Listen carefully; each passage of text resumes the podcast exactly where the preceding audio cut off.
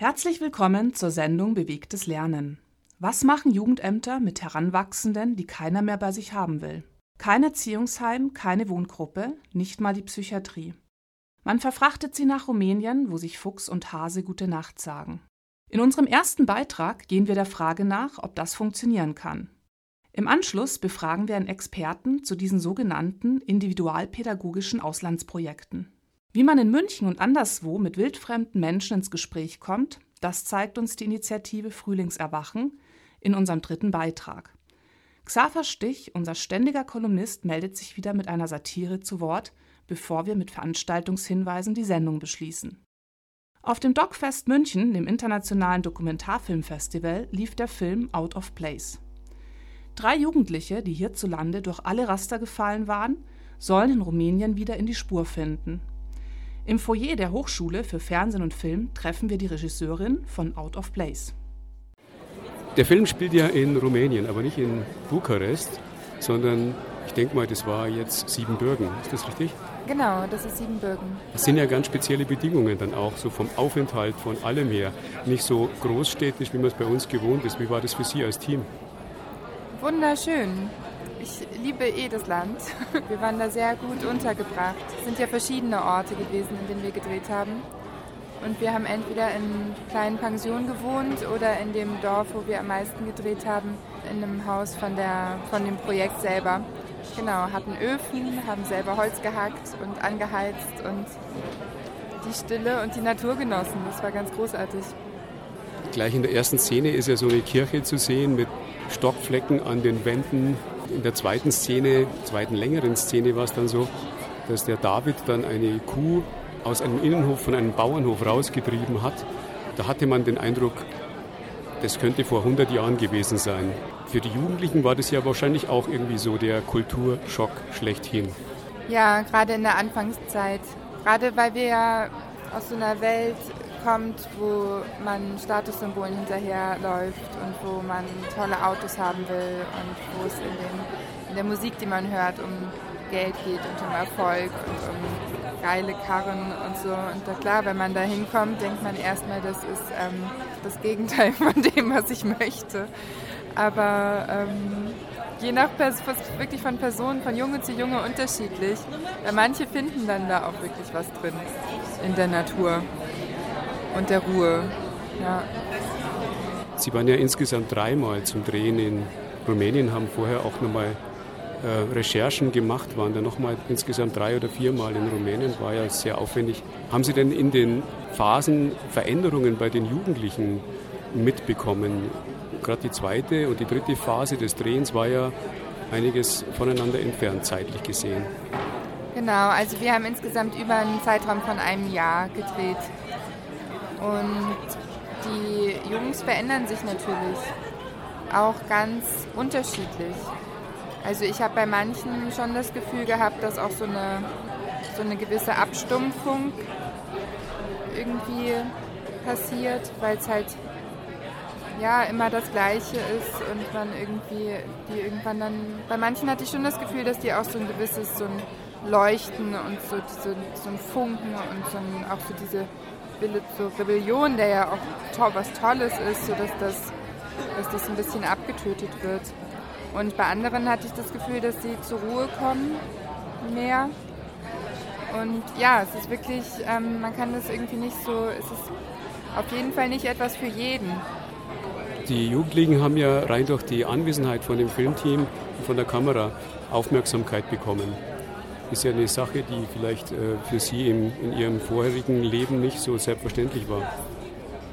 Kann es denn nicht sein, dass äh, auch über diese Aufmerksamkeit, über dieses Beobachten, über dieses Empfinden, ich bin interessant für die Welt, ich bin interessant für vielleicht sogar ein Kinopublikum, dass da auch positive Veränderungen damit erzielt werden können?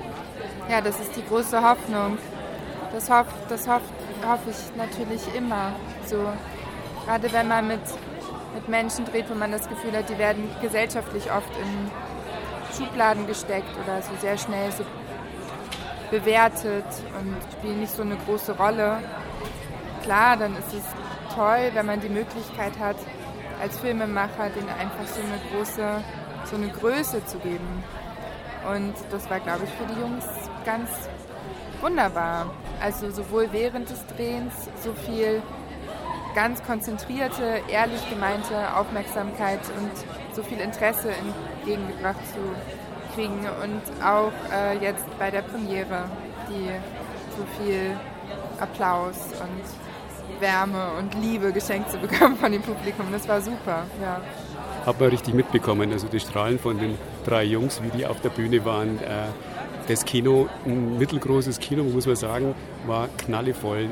Die ganzen Beteiligten waren mit dabei, aber sie waren ja zusammen mit Ihnen und den Produzenten, waren das ja eigentlich die Hauptpersonen.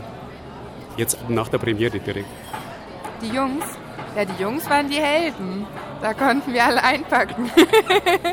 das war schon so, ja. Zum Glück. Also ja, großartigerweise waren die Jungs die Helden dieses Abends.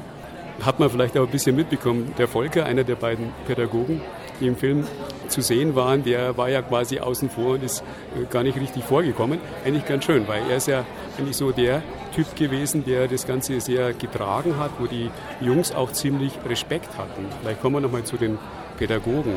Peter, bei dem ja einer der Jugendlichen, der Dominik, auch gewohnt hat in seiner Familie, war so eher der äh, Typ, der auch schon mal irgendwie einen Spruch abbekommen hat, wo der Respekt nicht äh, ganz so groß war. Dagegen war bei Volker, hatte ich den Eindruck jedenfalls so als Kinobesucher, war mehr Respekt, aber auch eine gewisse Herzlichkeit. Die haben sich umarmt.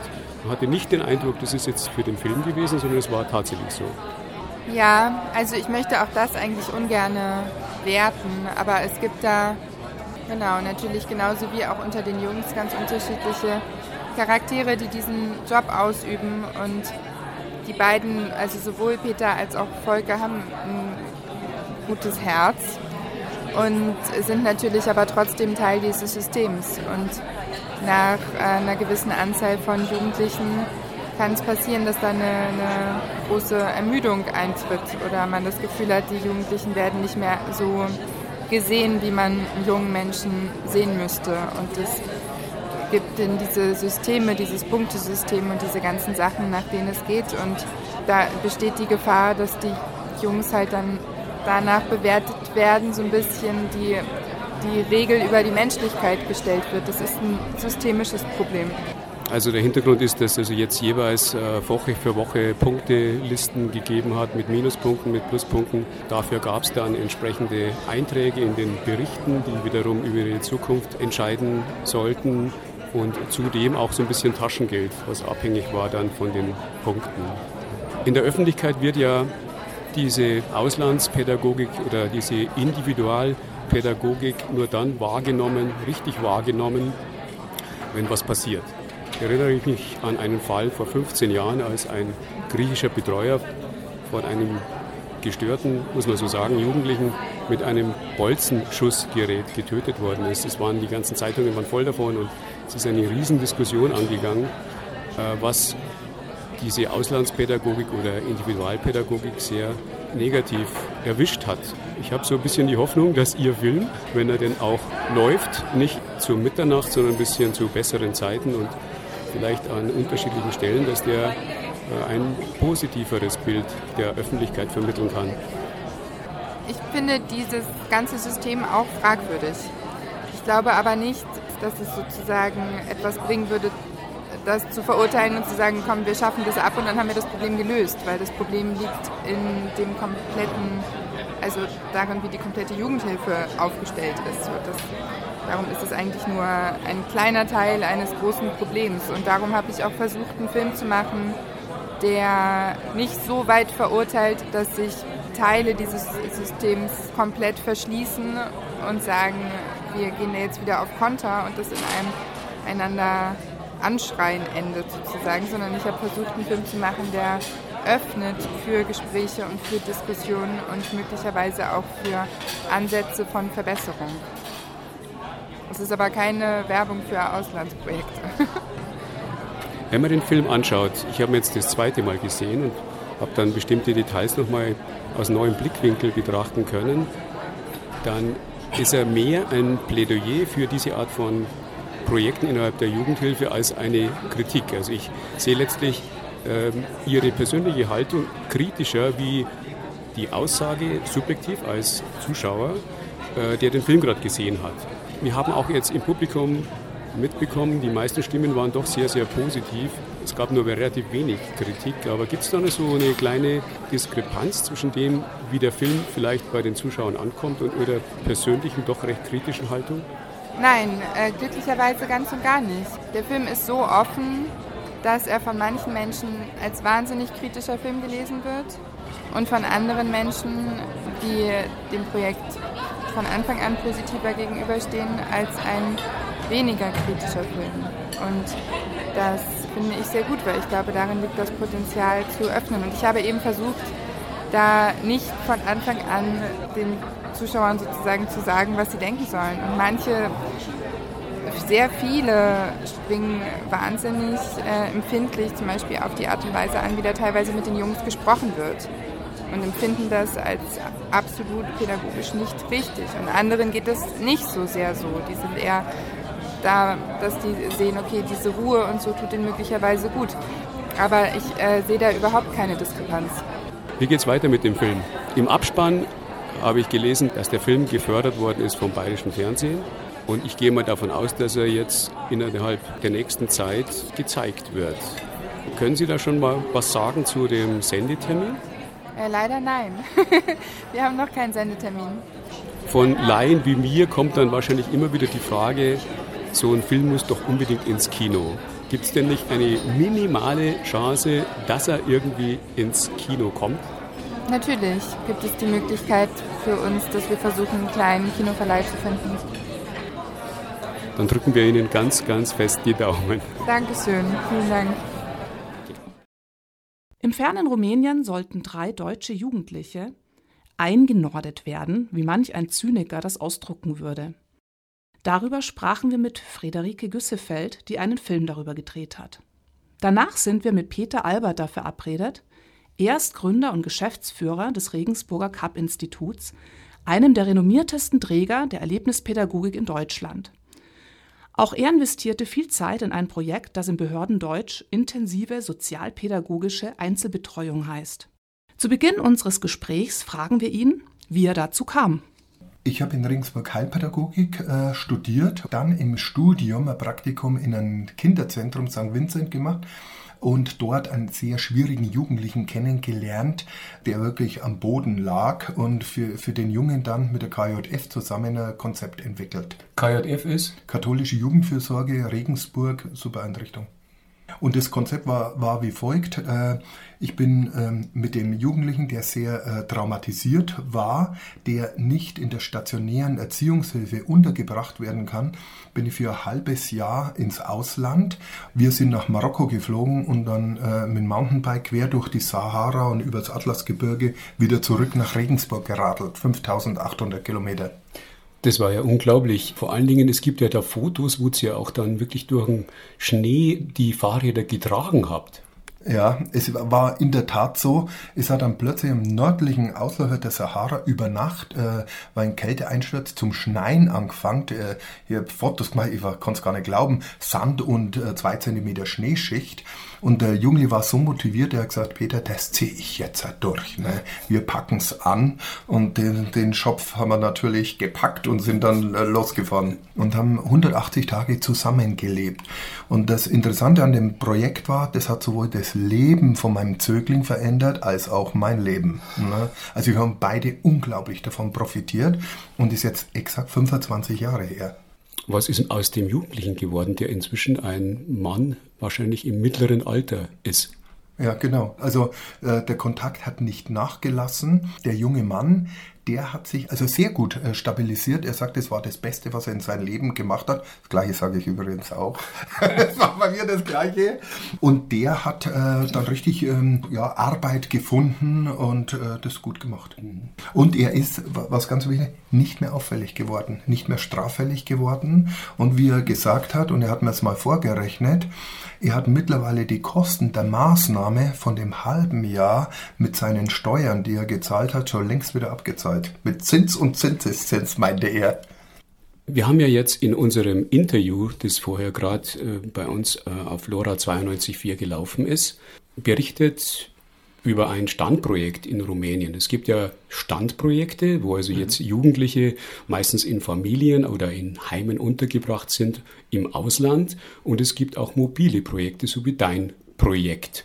Also beim Standprojekt, da lebt der Jugendliche sozusagen im Ausland bei einer, bei einer Familie, ist dort äh, untergebracht und äh, Reiseprojekte, die haben einen Anfang und ein festes Ende, wo das Ziel ist, dass der Jugendliche wieder in Deutschland integriert ist und von dort eine Ausbildung macht, in Schule geht. Ähm, und es ist eine kurze Timeout, eine kurze Auszeit, ähm, wo der Jugendliche einfach stabilisiert wird. Was sind so die klassischen Ziele bei diesen Projekten? Was soll der Jugendliche lernen? Man ist eigentlich täglich unterwegs mit, mit ein paar Pausen und es endet wie der Kinofilm täglich grüßt das Murmeltier. Man kann Verhaltensregeln täglich auf neue wieder üben und sagen, okay, wenn wir heute jetzt am Campingplatz ankommen, weiß das noch, gestern hat es ziemlich gleich Stress gegeben, ne? aber heute sind wir freundlich und höflich, grüßen alle und schreien nicht gleich rum am Campingplatz und so profitiert, kann der Jugendliche sehr gut äh, sozusagen profitieren und macht enorme Lernschritte.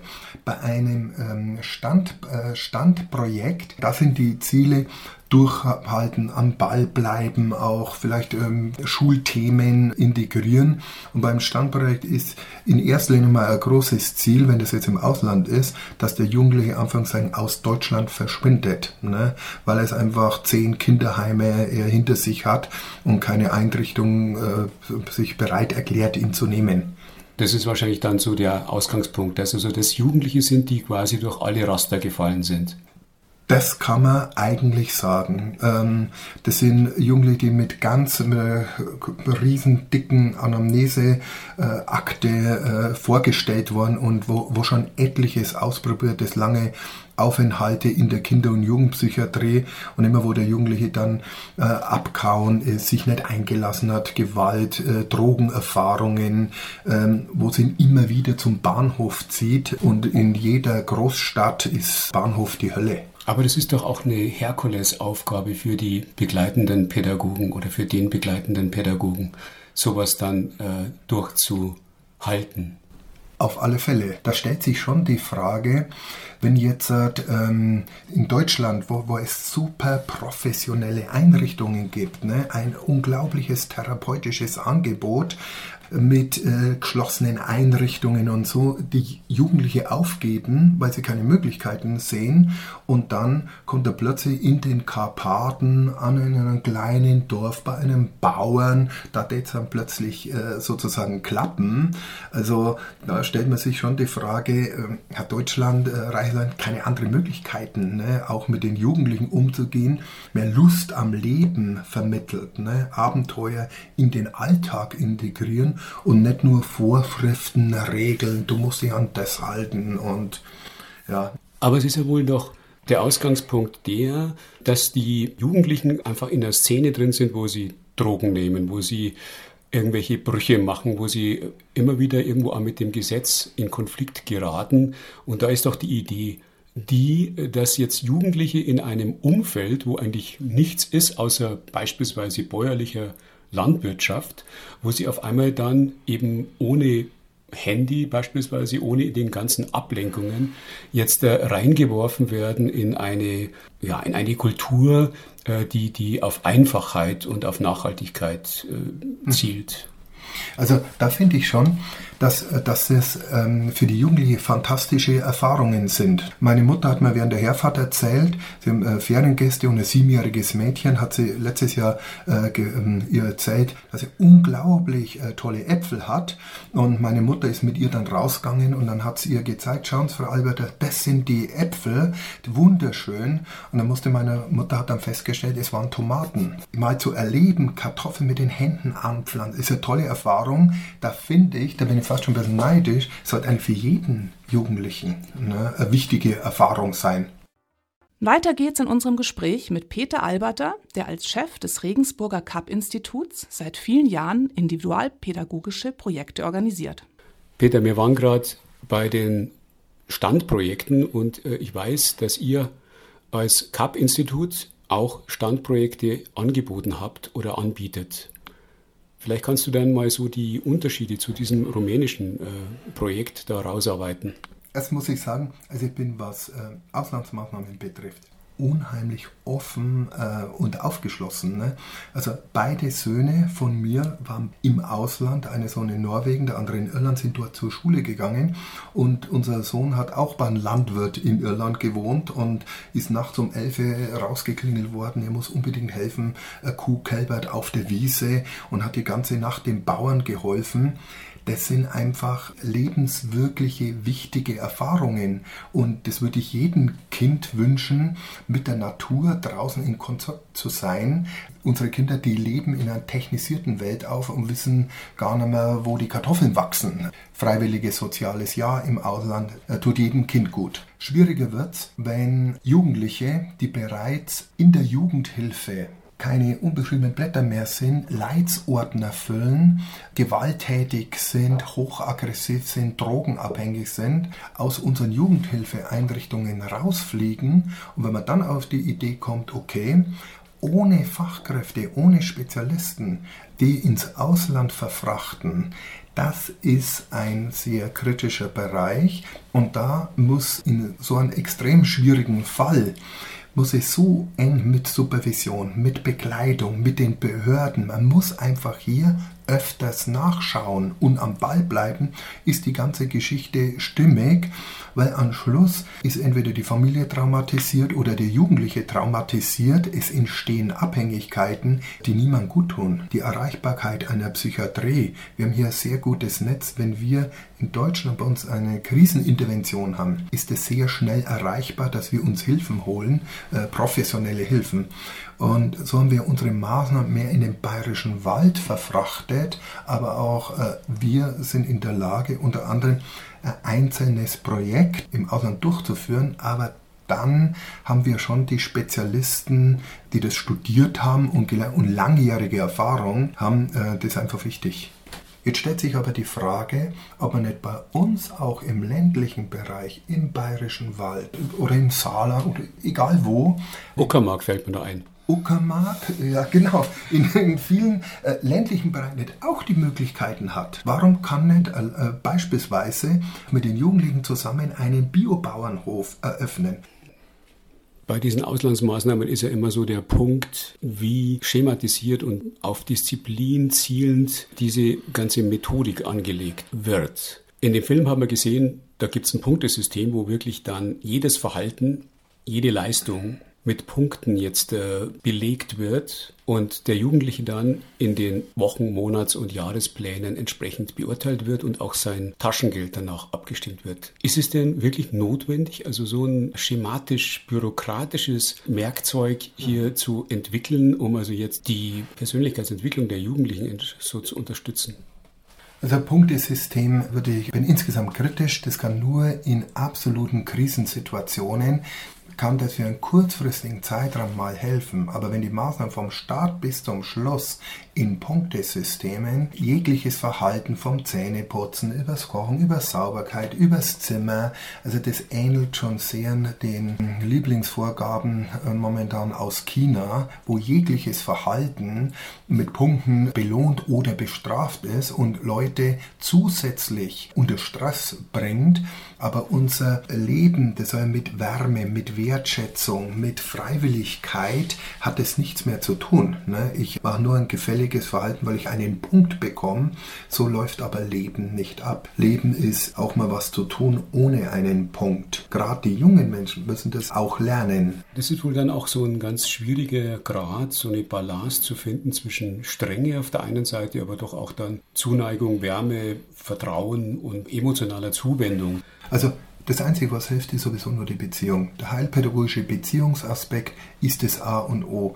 Wärme, Wertschätzung, ich mag dich, dass du da bist, äh, wir helfen uns, äh, uns gegenseitig, Motivation, das hilft um Welten mehr. Jemand loben äh, kann Berge versetzen, als wenn ich ihn nur ganz streng und klar über Punkte, Belohnung, Bestrafung erziehe. Da ist der Erfolg nur sehr kurzfristig. Das ist wie so eine Dressur. Also ich kann mit einem Pudel, den kann ich auch sehr gut äh, mit kleinen Häppchen dressieren. Er kann aber nicht über den Tellerrand rausschauen.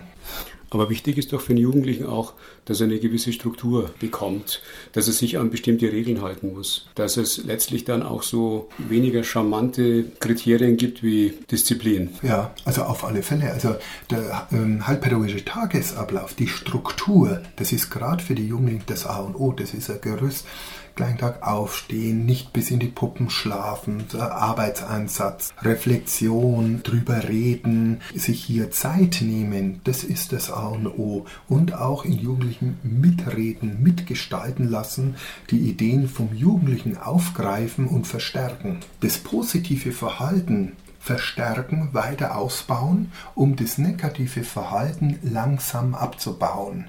Und das ist die Erziehung, die auch letztendlich wirkt und langfristig wirkt. Keine Dressur der Kinder, äh, sondern eine langfristige Erziehung. Letzte Frage. Wie siehst du die Zukunft bei solchen Auslandsprojekten und wie siehst du die Zukunft bei solchen Reiseprojekten? Insgesamt sind diese Auslandsmaßnahmen und die Reiseprojekte, wenn sie gut gemacht sind, ein unglaubliches Medium, in Jugendlichen mal einfach die Welt zu zeigen. Es gibt was anderes als dein kriminelles äh, Milieu. Es gibt eine tolle Natur draußen und es gibt tolle Ziele für dich, denen in Türen öffnen zu lassen, neue Räume betreten zu lassen. Aber irgendwann muss der Jugendliche mal selber laufen lernen und Lust haben, weiter auf sich zu schauen und was fürs Leben zu lernen. Und, und da sind es fantastische Medien. Es wäre schade, wenn es es nicht geben würde. Dann vielen Dank für das Gespräch, Peter. Danke dir auch. Nicht immer vollzieht sich Lernen geplant. Auf eine niedrigschwellige Anregung, sozusagen im Vorbeigehen, setzen Angebote wie das Demokratiemobil des Kreisjugendrings München oder die mobilen Spiel- und Kunstaktionen der Münchner Sommerspielaktion. Um gedanklich in Bewegung zu kommen, bedarf es gar nicht viel, wie Hanna Lieb bei ihrem Besuch der Initiative Frühlingserwachen feststellen konnte. Offene Initiatorinnen und Initiatoren, ein ungezwungenes Gesprächsangebot und eine Tasse Kaffee genügen, um zu einer Perspektivenerweiterung einzuladen. Wir stehen hier an der Silberhornstraße unter einem Pavillon. Frühlingserwachen lädt zu Kaffee und Kuchen ein. Anna, was hat es denn mit dieser Initiative Frühlingserwachen auf sich? Wir sind eine Dialogsinitiative und wir haben zum Ziel, dass wir in verschiedenen äh, Vierteln, in verschiedenen Städten unterwegs sind, auch in ganz Deutschland. Also uns gibt es in Friedrichshafen, uns gibt es in Erfurt, in Dresden, auch in Berlin mittlerweile. Und wir wollen eben Raum schaffen für Anwohnerinnen und Passanten, Passanten ähm, um eben gemeinsam ins Gespräch zu kommen und mehr miteinander zu sprechen als übereinander. Dafür habt ihr hier Bierzeltgarnituren aufgestellt. Es gibt warmen Kaffee und was zu essen. Und es ist so gedacht, dass man als Passant einfach anhält und sich von euch in einen kurzen Plausch verwickeln lässt. Genau, so ist es gedacht. Und meistens entstehen dann einfach die Gespräche ganz ähm, natürlich und man überhält sich über die unterschiedlichsten Dinge. Manche Menschen haben total viel Lust, über politische Dinge zu sprechen. Oder manche Menschen erzählen einfach nur, wie ihr Tag heute war oder ähm, was sie, was sie gerade so machen und mit welchen Themen sie sich gerade beschäftigen oder Probleme sie gerade in ihrem Leben haben. Ihr seid nicht das erste Mal in München unterwegs, habe ich gehört. Ihr wart vor der Landtagswahl schon mal da. Hast äh, vorhin gesagt, die Menschen waren vor der Landtagswahl durch dieses Setting politisierter. Genau, also ähm, die Leute sind ja über den Platz gelaufen und dann waren schon vier Wahlstände und dann ähm, wurden die Leute ja schon angesprochen und ich glaube, dann war es für viele Leute ähm, einfach klar, dass sie über die Landtagswahl gerade nachdenken und es ist ja auch was sehr, sehr ähm, es war ja auch sehr, sehr stark in Diskussion und die Landtagswahl war einfach sehr politisiert. Und ich denke, dass die Menschen dadurch auch natürlich das mitgenommen haben und dann zu unserem Stand kamen und dachten, ja, was denkt ihr so oder was sagt ihr so zu den verschiedenen Themen? Und ähm, wir sind ja witzigerweise eigentlich auch gerade kurz vor einer Wahl, vor der Europawahl. Aber ähm, ich denke, dass die Menschen im Alltag das nicht so mitbekommen ähm, wie bei der Landtagswahl, weil es einfach für sie weiter weg ist. Und ich, ich habe schon das Gefühl, dass man das auch direkt merkt, weil es wird schon immer in den Gesprächen kommt die Wahl dann schon manchmal. Ähm, zu einem, wird schon zu einem Thema, aber eben nicht anders als bei der Landtagswahl. Und natürlich sind wir jetzt auch immer unter der Woche, wo nicht so viele politische Stände von Parteien jetzt irgendwo waren. Das hat natürlich trägt dazu auch noch bei. Dass dieses Format auch ohne Wahlstände etwas Politisches in sich trägt, merke ich schnell. Kaum nehme ich mit meinem Kaffee auf der Bierzeltbank Platz, verwickelt mich eine, wie sie sich selbst nennt, renitente Giesingerin in ein Gespräch. Ich erfahre viel Interessantes von meinem Viertel und spüre, dass sie sich hier sehr zu Hause fühlt. Die Dame weist mich aber auch auf Entwicklungen hin, die sie nicht gut heißt. Ich bin erstaunt, wie offen wir miteinander sprechen, obwohl wir uns nicht kennen. Was bei Frühlingserwachen alles möglich ist, zeigt sich mit dem nächsten Gast. Kaum hat er Wind davon bekommen, dass ich einen Radiobeitrag über die Initiative mache, übernimmt er meinen Part und führt selbst das Interview. So, liebe Leute, jetzt bin ich gerade vergeblich bei der Post gewesen, Tegernseer Landstraße, weil die Herrschaften heute Betriebsversammlung haben. Ich wollte nur einen Einschreibebrief mal eben abholen. Der liegt da schon einen Monat. Aber ich, wie ich rauskomme, zu meiner Linken, schaue ich, schaue nochmal. Tatsächlich steht geschrieben Frühlingserwachen München. Und äh, neben mir steht die Leiterin der, des kurzen Schnittes hier und die drei Mitarbeiter. Hier ist die Frau, wie heißen Sie? Die Frau Anna. Die, die Frau Anna und der Herr? Christian. Und der Christian. Die dritte Person ist gerade im Gespräch. Soll heißen, dass sie Menschen ansprechen. Was genau, Frau Anna, möchten Sie ansprechen? Hier, Tegernseer Landstraße, neben der Post, vor der Post. Mm, naja, alle Menschen, ähm, die hier vorbeikommen und die vielleicht hier in der Umgebung äh, wohnen oder gerade vielleicht auch noch hier in dem Viertel unterwegs sind. Ähm, genau, mit denen, äh, die spreche ich gerne an und freue mich, wenn sie einen Kaffee oder einen Tee mit mir trinken wollen und ein Gespräch führen. Ja, in dem Sinne, ich habe hier einen Kaffee bekommen, der schmeckt übrigens sehr, sehr gut, was ich Wedding gemacht hat. Aber hier zu meiner Rechte ist der Christian, der Christian könnte äh, ohne weiteres bei den Basketballern da mitmischen in München. Aber Christian, Sie haben so ein tolles Lachen. Sie freuen sich auch irgendwo. Ja, ich, also ich freue mich schon, freue mich hier mitzumachen tatsächlich. Ja. Ja, was, Und, äh, was ist so Ihr Eindruck jetzt so? Sie sind schon eine ganze Weile jetzt hier, ne? Mhm. Seit heute Morgen wahrscheinlich. ja, wir haben halt dann hier aufgebaut, so ab, ab 11 rum. Ähm, natürlich am Anfang ist ein bisschen, wenn man erst alles hingestellt hat, äh, sind die Leute etwas scheu zu kommen. Ja, ja, ja mal, ist halt so. Und Ja, München halt. Genau. ja, ich glaube, das ist nicht ein. Obwohl vielleicht schon. Aber ja, mittlerweile, sind, wenn man sich auch umsieht, sind ganz viele Leute da. Ähm, genau, es entwickeln sich doch einige interessante Gespräche, Gebäck, Kuchen, Kaffee. Es verteilt sich. genau. Also, ja, in diesem Sinne, es gibt ja hier auch was zu essen, leckeren Kuchen. obwohl, ja. Ja, also die Voraussetzungen sind schon mal da, denn gemeinsam essen und etwas trinken ist das älteste Symbol der Menschheit für Trost. Sich zu trösten gegenseitig. Und menschlich gesehen hilft das einfach weiter. Ist also großartig, was Sie hier veranstalten. Ich würde es in jedem Fall fördern wollen. Wo ist Ihre Kasse für Schiffbrüchige? Wir haben gar keine Kasse. Ja, es wird aber Zeit. Ne? Aber wir machen, tatsächlich kann man uns unterstützen, weil wir ähm, sind gerade eben für den Integra Deutschen Integrationspreis nominiert und ähm, da haben wir gerade so eine Crowdfunding-Aktion. Und da kann man, wenn man das einfach googelt, im Internet eingibt, ich glaube, es heißt Start Next, ähm, die Seite, genau, bei, über Start Next läuft es und da kann man, ähm, bei 5 Euro fangen die Spenden an und kann uns unterstützen. Und ähm, die ersten 20, ähm, die eben die meisten Unterstützerinnen und Unterstützer haben, ähm, bekommen, ähm, also gewinnen ein Preisgeld. Und äh, genau, deshalb kann man uns tatsächlich unterstützen, wenn man uns googelt, Frühlingserwachen ähm, und Start Next, dann findet man das und dann kann man uns da unterstützen. Ich möchte Sie unterstützen. Sie, Ja, alle, gut. alle drei machen hier eine hervorragende Arbeit. Es ist eine Arbeit. Jetzt sagen Sie mir doch, wie kann ich Sie unterstützen?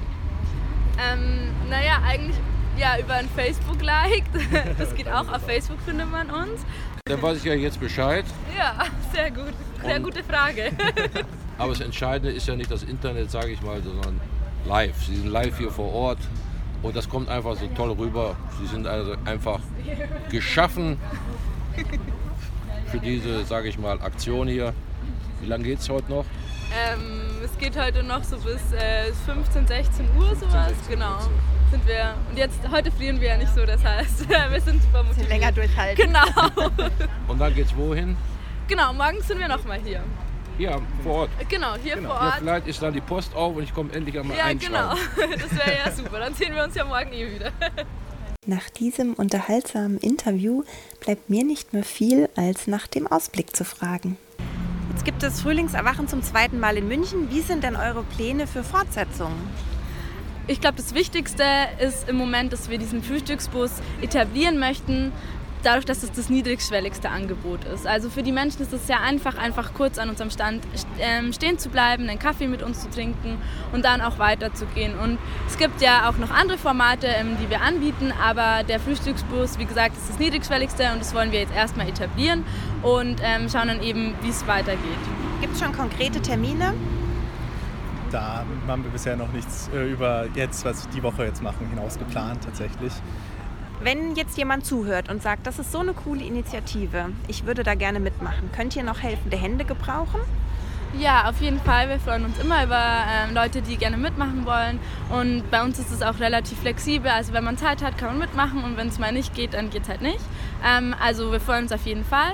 Und am einfachsten ist, glaube ich, wenn man unsere Webseite besucht, frühlingserwachen.org ähm, oder einfach auf Facebook äh, ein Like da lässt, dann kann man auch einfach mit uns in Kontakt treten. Und man kann sich gerne auch einfach mal nur informieren. Und wir freuen uns auf jeden Fall über jede oder jeden, der die mitmachen möchte. Und wenn jetzt äh, jemand beim nächsten Mal unbedingt auf einen Kaffee bei euch vorbeischauen will, wie erfährt der Münchner oder die Münchnerin, wo ihr das nächste Mal seid? Genau, wir sind auf Facebook relativ aktiv und ähm, da wird dann immer äh, aktuell gepostet und da findet man dann, wo wir wann sind. Und ich denke auch, dass auf der Homepage auf jeden Fall ähm, die Informationen zu finden sind. Das heißt einfach übers Internet, ähm, weil ansonsten muss man wahrscheinlich schon Glück haben, dass man genau bei uns an unserem Zufällig Stand an in München Haltestelle genau vorbeiläuft. Okay, cool. Dankeschön. Miteinander im Dialog für Vielfalt. Wer mehr über die Initiative Frühlingserwachen erfahren möchte, findet Infos, Fotos und Videoclips im Internet unter frühlingserwachen.org. Xaver Stich, dem wir an dieser Stelle wie gewohnt das Wort erteilen, ist etwas spät dran mit seiner Kolumne Winter 2019. War da was? Unsere Sendung Bewegtes Lernen hatte ja eine etwas längere Pause. Und er wollte seinen Kommentar zum alltäglichen Wahnsinn, mit dem auf wetterbedingte Kapriolen reagiert wird, hier unbedingt noch unterbringen. Es hat geschneit im letzten Winter, ziemlich viel sogar. Anlass genug, die weiße Pracht mit so ziemlich jedem Superlativ von Schneechaos bis Schneewahnsinn zu versehen. Die meisten Landratsämter südlich von München riefen alsbald eilfertig den Katastrophenfall aus, so dass die Bundeswehr endlich mal funktionierendes Gerät zum Einsatz bringen konnte, nämlich Schaufeln, um potenziell gefährdete Dächer von der weißen Last zu befreien. Doch auch ohne Zutun des Militärs blieben einstürzende Altbauten weitgehend aus, was die Presse, vor allem das Fernsehen, bedauernd zur Kenntnis nehmen musste. So sah man in Dauerschleife die immer gleichen Bilder von vermeintlich todesmutigen Männern, die Garagendächer freischaufelten und Passanten, die das Treiben interessiert beobachteten. Schon als die ersten Flocken gesichtet wurden, kam die große Stunde der lokalen Koordinierungsgruppen Schulausfall. Auf der Website des Bayerischen Kultusministeriums steht dazu, dass es bei ungünstigen Witterungsverhältnissen notwendig sein kann, den Schulunterricht ausfallen zu lassen. Das besorgen dann die verantwortlichen Beamten der lokalen Koordinierungsgruppen. Und wenn die erstmal entschieden haben, dann hat deren Wort natürlich auch Bestand. Längerfristig. Zu Beginn der zweiten Woche Schulausfall lag zum Beispiel in Rosenheim und in Hersching keine Schneeflocke mehr auf der Straße oder dem Gehweg, was sich mit den Chroniken der örtlichen Webcams bequem beweisen lässt. Trotzdem, die Schulen blieben geschlossen. Wenn man sich jetzt daran erinnert, dass es im April 2018 schon Tage mit über 30 Grad Höchsttemperatur gegeben hat, dann könnte man vom Unterrichtsausfall wegen zu viel Schnees nahtlos in den Hitzefreimodus wechseln. Naja, das ist jetzt vielleicht etwas übertrieben. Bleiben wir an dieser Stelle also sachlich und schauen uns an, wie der mit seinem Amt noch etwas fremdelnde bayerische Kultusminister das sieht. Im Interview mit dem Bayerischen Rundfunk sagt er, Zitat, im Lehrplan ist immer Luft drin, gerade für solche Verhältnisse. Zitat Ende. Das überrascht den aufmerksamen Beobachter der hiesigen Schulpolitik dann doch etwas. Denn wenn es um zusätzlichen Sportunterricht oder um Projektwochen geht, in denen die Schüler mal eine mehrtägige Exkursion außerhalb der Lehranstalt unternehmen könnten, dann heißt es immer, dass im engen Lehrplan kein Raum dafür wäre. Wenn es mal etwas ergiebiger schneit, dann schaut das offenbar anders aus. Komischerweise mussten die Lehrerinnen und Lehrer zum Dienst in der Schule antreten, was erstmal irritiert. Denn eigentlich müssten diese doch ebenso wie die Schüler vor einstürzenden Zimmerdecken oder unter der Schneelast zusammenkrachenden Bäumen auf ihrem Schulweg geschützt werden. So ganz konsistent ist die Regelung also nicht, wenn man davon absieht, dass sich der Lehrkörper endlich mal ungestört von nervenden Zöglingen mit sich selbst beschäftigen kann. Denn die Zukunft der Schule wird hier schon mal vorweggenommen. Über ein Portal MEBIS können die Lehrkräfte nebenbei digital mit den Schülern kommunizieren.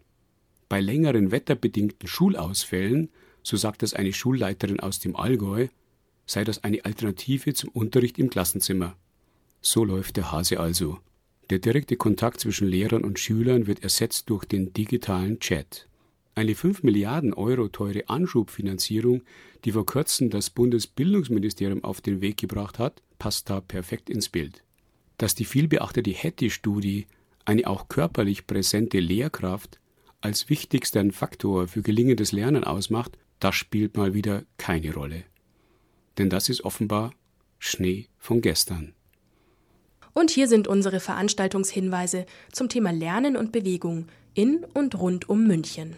Das Kicksfest ist Auftakt für den Münchner Kinderkultursommer, der bis September Ausstellungen, Workshops, Bühnenshows und Programme für Kinder zu bieten hat. Vom 6. bis 10. Juni stellen auf dem Gelände der Alten Messe an der Theresienhöhe Kinder und Jugendliche ihre eigenen Projekte vor und laden in Schnupperworkshops, offenen Werkstätten und bei Mitmachaktionen ein, die Möglichkeiten zu entdecken, die den Sommer über in München angeboten werden. Informationen und Anmeldungen über kicks-münchen.de Zirkuslust, das Zirkusfestival. Das Spielfest bietet Kindern von 4 bis 14 Jahren viele Spiel- und Bewegungsmöglichkeiten, zum Beispiel ein Malatelier, Kinder schminken Kinder, eine Bauklötze-Baustelle und der ganzen Familie viel Platz zum gemeinsamen Picknicken. Ab 13.30 Uhr können Kinder ab sechs Jahren an Zirkusworkshops teilnehmen und ihre Kunststücke um 16.20 Uhr in der täglichen Zirkusvorstellung präsentieren. Das Inklusionsteam unterstützt Kinder und Jugendliche mit besonderem Betreuungsbedarf. Hierfür ist eine Anmeldung erforderlich. Der Zirkusspaß geht vom 17. bis 23. Juni jeweils von 13 bis 19 Uhr und findet im Westpark statt. Veranstalter ist der Verein Spielen in der Stadt e.V.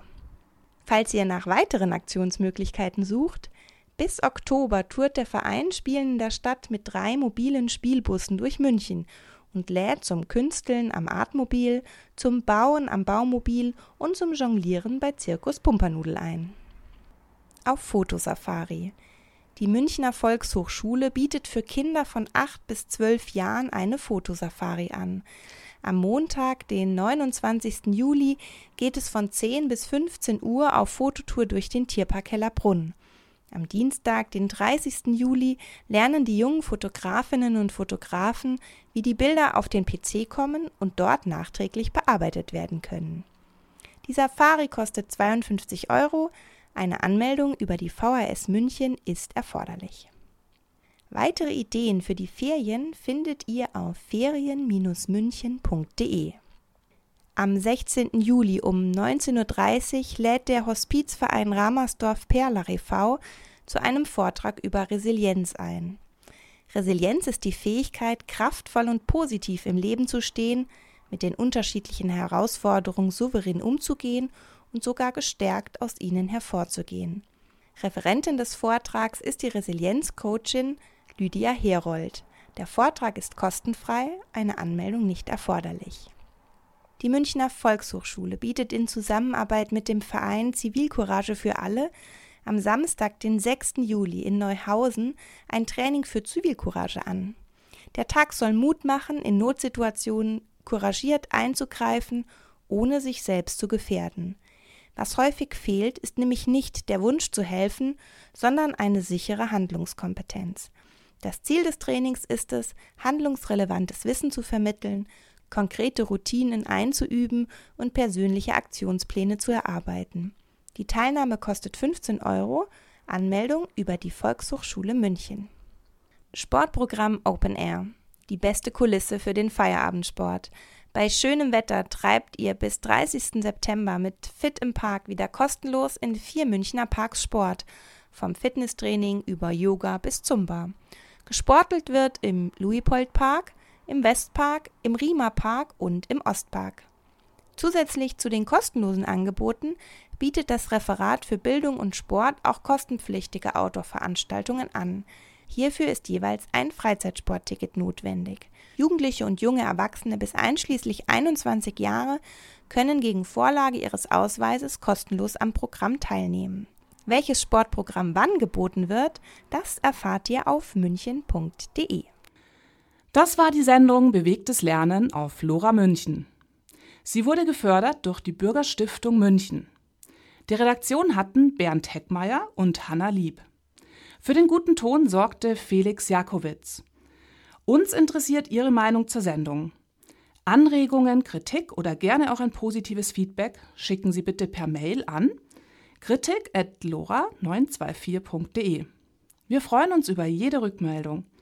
Durch die Sendung führte sie Carolina Holz.